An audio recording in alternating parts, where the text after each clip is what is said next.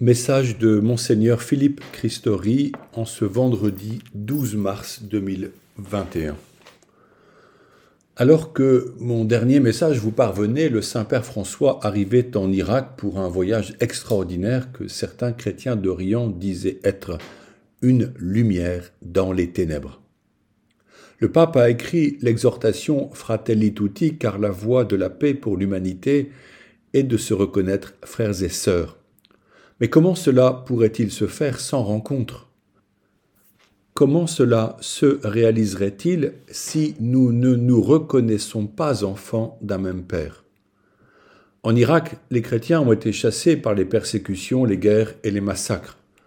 Pourtant, entre musulmans chiites ou sunnites, au milieu des Kurdes et des Yézidis, les chrétiens qui forment plusieurs communautés différentes, orthodoxes et catholiques, sont reconnus comme des médiateurs et des artisans de paix.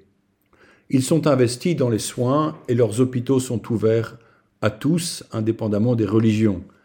Les écoles chrétiennes sont vues comme des lieux de culture et de savoir nécessaires pour sortir de l'ignorance et construire un avenir pour les enfants. Malgré cela, la violence et les meurtres ont contraint la majorité des chrétiens à s'exiler. La peur du retour de l'État islamique demeure. Pourront-ils retrouver la terre de leurs ancêtres? Rien n'est moins sûr.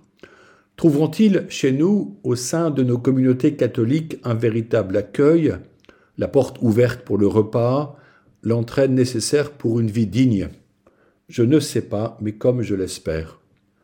Ce voyage risqué, le pape dit qu'il lui fut inspiré dans la prière.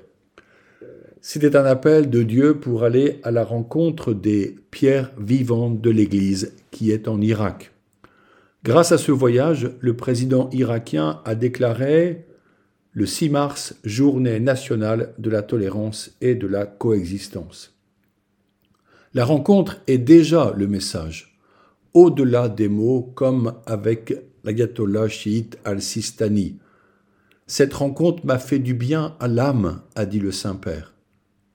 Parmi les perles de ce voyage, il y a eu cette maman de Karakosh dont le fils fut tué par Daesh, qui lui a dit Nous, les survivants, essayons de pardonner à l'agresseur parce que notre Maître Jésus a pardonné à ses bourreaux. Plus tard, le pape a commenté On s'est parfaitement insulté, on s'est condamné, et moi le premier, mais pardonner, pardonner aux ennemis, c'est l'évangile pur. Ce prochain dimanche est appelé dimanche de la soit celui de la joie. Au cœur du carême, à mi-parcours vers Pâques, nous bénéficions d'une pause pour nous réjouir du chemin fait. Cependant, la joie est-elle facile Nous expérimentons que ce n'est pas toujours le cas. Nos frères et sœurs d'Orient en exil entendront le psaume 136 avec émotion. Cette prière rappelle l'exil à Babylone des Juifs déportés loin de Jérusalem par les Mésopotamiens au VIe siècle avant Jésus-Christ. Là, on leur demandait des chants joyeux de leur pays alors qu'ils pleuraient en exil et qu'ils avaient pendu leur harpe au saule au bord de l'eau. Ils disaient Comment chanterions-nous un chant du Seigneur sur une terre étrangère? Si je t'oublie Jérusalem, que ma main droite m'oublie. Psaume 136. Notre cœur peut être triste. La pandémie a bousculé nos vies. Certains ont perdu un être cher dans des conditions cruelles, sans contact, sans le temps pour faire leur deuil. D'autres sont malades ou isolés par la vieillesse ou l'hospitalisation. Moi-même, j'ai désiré visiter le père Gilbert Maxud, hospitalisé, mais l'entrée de l'hôpital m'a été refusée. Comment retrouver la joie? Nous parlions dans un message précédent de la réconciliation et du pardon.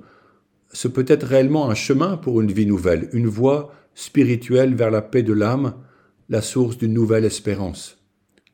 Il y a aussi la fraternité telle que le pape François en parle le couvre-feu ne nous empêche pas de communiquer, de nous donner de bonnes nouvelles, de nous dire que nous nous aimons. La situation actuelle appelle un peu de créativité, Elle oblige à plus d'efforts, mais elle permet des moments de qualité si nous nous mettons en route. Il est cependant possible de choisir de cultiver la bienveillance. Certaines personnes le font et deviennent des étoiles dans l'obscurité. Fratelli Tutti numéro 222. Il est beau de penser que nous, nous, que nous pouvons être la bonne étoile qui indiquera un chemin lumineux pour autrui, peut-être pas seul, mais grâce à la vie communautaire. J'aimerais vous partager une joie. Ayant pris cinq jours de vacances en montagne à Albier-Montron, un petit village au-dessus de Saint-Jean de Maurienne, chaque jour j'ai célébré l'Eucharistie dans une jolie église entourée de son cimetière qui domine les maisons anciennes de cette terre, qui produit un bon lait pour faire le Beaufort, un fromage goûteux. Grâce à des fidèles catholiques, l'église est ouverte chaque jour. La sacristie est équipée en vêtements et objets liturgiques, signe que la tradition chrétienne est bien maintenue. Surtout, une association de fidèles s'est créée pour racheter à la commune le presbytère avec le projet de l'agrandir, d'y faire des appartements d'y installer un bel espace pastoral, d'y loger des prêtres en vacances, mais aussi d'y vivre des sessions de formation spirituelle et de retraite en bénéficiant de ces logements nouveaux. Le zèle de ces fidèles m'a touché. En effet, n'est-ce pas aux laïcs catholiques de se lever et de mettre en route des projets, des équipes pour animer la vie chrétienne, pour accueillir, pour célébrer les funérailles, pour faire le catéchisme aux enfants et aux adultes recommençants. Je loue Dieu quand je reconnais l'œuvre du Saint-Esprit au sein de ces communautés locales qui se savent responsables de la transmission de la foi. Cela pourrait-il se faire partout? Qu'en sera-t-il de nos villages d'Eure-et-Loire Avons-nous pu nous confesser depuis le début du carême?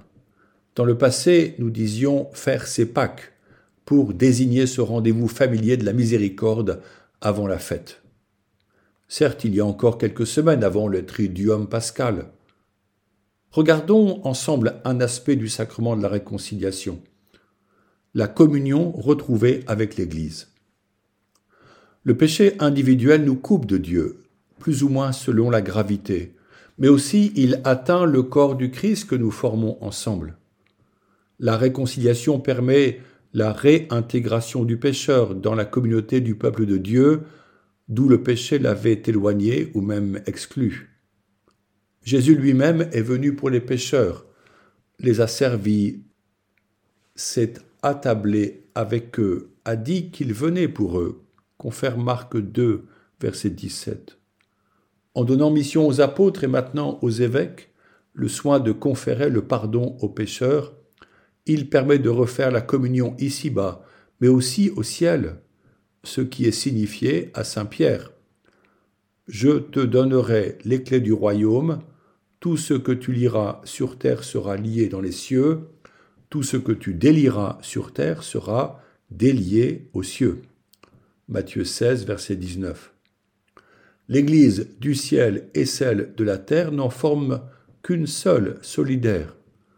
Aussi, je cite le catéchisme, la réconciliation avec l'Église est inséparable de la réconciliation avec Dieu, au numéro 1445. Il peut être difficile de comprendre ce lien, d'autant plus lorsque des membres de l'Église n'agissent pas conformément à l'Évangile et sont des contre-témoignages. Par là, ils blessent les enfants de Dieu et les éloignent de la source de vie, Jésus-Christ.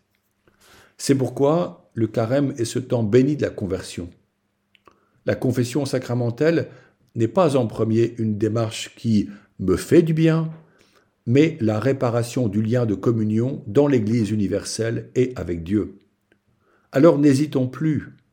Allez, trouver le prêtre de votre paroisse et interpellez celui qui passe sur votre chemin pour recevoir ce beau pardon sacramentel. Certains ne le pourront pas, soit parce que leur situation physique empêche la visite, notamment dans les résidences ou les hôpitaux, d'autres parce que leur vie disconvient avec la parole de Dieu et l'enseignement de l'Église. Cependant, tous peuvent se tourner vers le Seigneur des miséricordes et par un acte de contrition sincère supplier Dieu de leur faire miséricorde.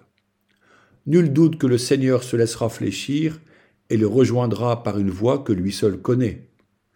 Ayons confiance en sa présence, qui se fait proche pour chacun de nous. Ô Vierge Marie, nous cheminons en ce carême vers la Pâque de ton Fils. Tu accompagnes nos vies par son intercession auprès du Père. Aussi osons-nous te supplier encore pour que des jeunes entendent et accueillent l'appel pour s'engager librement dans une vie consacrée pour le royaume de Dieu.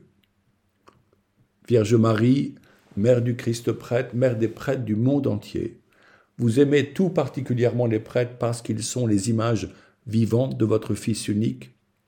Vous avez aidé Jésus par toute votre vie terrestre et vous l'aidez encore dans le ciel. Nous vous en supplions, priez pour les prêtres. Priez le Père des cieux pour qu'il envoie des ouvriers à sa moisson. Priez pour que nous ayons toujours des prêtres qui nous donnent les sacrements, nous expliquent l'évangile du Christ et nous enseignent à devenir de vrais enfants de Dieu. Vierge Marie, demandez vous-même à Dieu le Père les prêtres dont nous avons tant besoin. Et puisque votre cœur a tout pouvoir sur lui, obtenez-nous, ô Marie, des prêtres qui soient des saints. Amen.